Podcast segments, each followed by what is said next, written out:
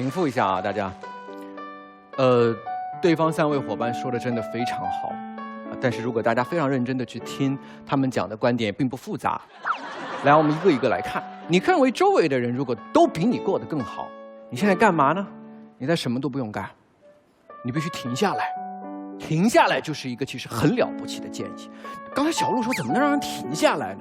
各位，整个东方思想就是让你停下来。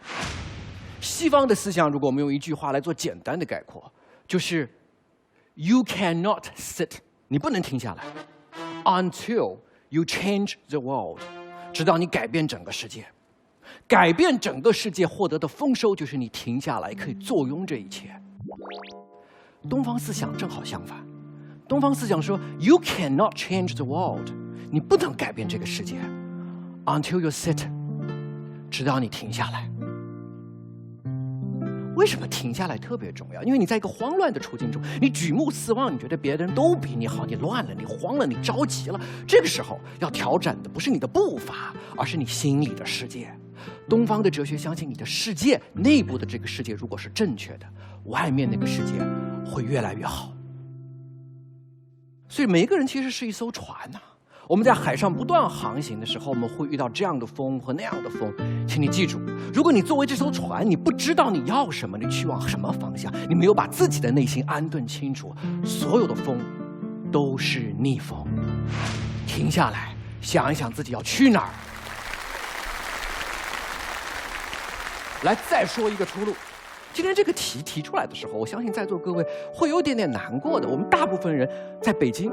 你知道北京的生活，北京的生活拥挤忙碌，我们在车马当中不断的、不断的没有慢的生活，不断在前面奔跑，有九九六的时间把你框得死死的。然后你看周围的人，你觉得周围人非常的优秀，而且后浪又极其汹涌，怎么办？你可以有一个漂亮的战略的转身，除了北上广深没有别的地方吗？大家见过大理的风花雪月吗？大家尝过成都那个极为贴心又便宜的小吃吗？你在寒山寺的旁边听过那个漫漫的钟声吗？各位，策马天山，人生几何呀？中国如此之辽阔，换一个地方，换一个天地，就换一个人间，怎么会是一定要追这唯一一个出路呢？你在一个大的国家，你要享受由规模和多元给你创造的福利，这是另外的一个出路。所以我们有出路，我们不会在一条单行道上只看见别人的背影，然后疯狂要去奔跑。这是第一个小鹿的问题。第二，我们看小童的问题。小童说：“年轻人就要去疯啊，就要去拼啊，年轻的感觉特别重要啊，人是少年之时，要活出少年感呐。”活出少年感是一个特别日本的概念。为什么要在少年当中去绽放那种青春的力量？因为日本非常喜欢樱花呀，各位。樱花是一种特殊的物种，它会快速的绽放，然后快速的消失，然后沉积到土壤当中。但是，美学上极有价值的樱花，它是我们生活的真相吗？各位想一想，你是急速的拼命。咬紧牙关绽放一次，还是你想想，其实人生是一条奔流不息的长河呀。我们到底是要跑到最前面，还是唯有源头活水来啊？人生是一城一池之得失，还是拉开看，在长期的生涯当中，我们发现它不是一个有限的竞争，它是一场无限的游戏啊。所以，歌咏青春，歌咏篮球。歌咏年轻，呼吁所有的年轻人在年轻的时候要去奋斗。樱花之毒啊，各位，樱花是有毒的。你的人生不是看一次绚烂绽放绽放的樱花，你的人生是在长河当中，你需要不断的去排遣，不断的去成长。今年有一个节目，我突然想起来，三十岁的姐姐们参加的节目。如果我们过分的放大小童所说的年轻的奋斗产生什么结果？你把所有的光放到最年轻的这段时间，让它充分的绽放，别的时间就没有光亮了。三十岁多好的年华，姐姐们说我们没有舞台了，没有光亮了。不，人生不是一次拼搏，不是玩命一次，每一个时光都流光溢彩。你们八十岁的时候都流光溢彩。这是我要给大家的关于年轻的解释。第三，对方说的关于努力的解释，很简单，各位，我方今天澄清一下，我方说不是不要努力，我方是说以什么样的心态去努力。你可以在别人的眼光当中，因为别人这样那样的话，你去努力，当然可以。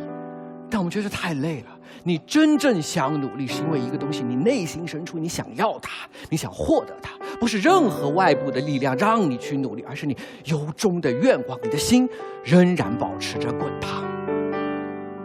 所以动机不对，场景不对，在别人的眼光当中不断的去挣扎，不断的去比较，最后你。可以努力，努力非常艰辛。这就我想到，台湾的美学家蒋勋先生曾经讲过，他七十年代的时候在卢浮宫做导游的经历。他说，在卢浮宫当中只有两种游客，第一种在卢浮宫当中的游客就非常的着急，他进到卢浮宫，他要看完所有的画。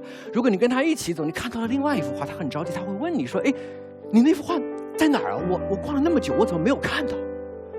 但还有另外的一种游客，还有另外的一种游客，他会说。我在卢浮宫里驻足了好久的那一幅，它好美啊！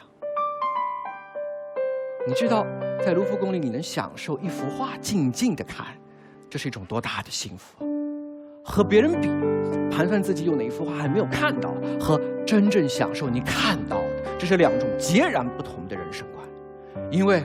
如果你老是跟别人比，你跟周围不断的参照，你说，哎，那幅画我就是没有看到，你所拥有的我还是没有拥有，你这一辈子都是非常可怜的。因为各位，你看不完卢浮宫的画，你不可能什么都有的。所以对方刚才跟我们讲的，是年轻人非常豪迈的情绪。他们说，我们要比，我们要就是要在璀璨当中去绽放，然后有一天，终有一日，我要。一日看尽长安花，我方告诉大家，长安的花，你看不见的。我方给大家提供的方案可能更靠近幸福一些，就是在长安城里找一个小小的酒肆。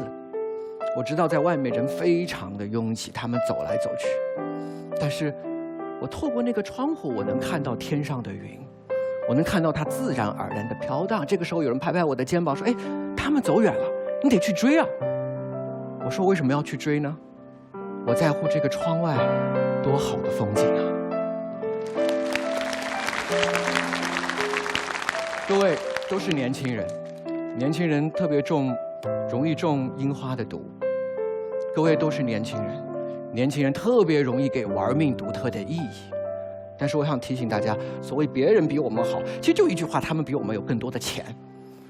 我希望在幸福这个维度里，我们可以更勇敢一些。更多样一些，我希望各位看到你窗外眷恋的风景。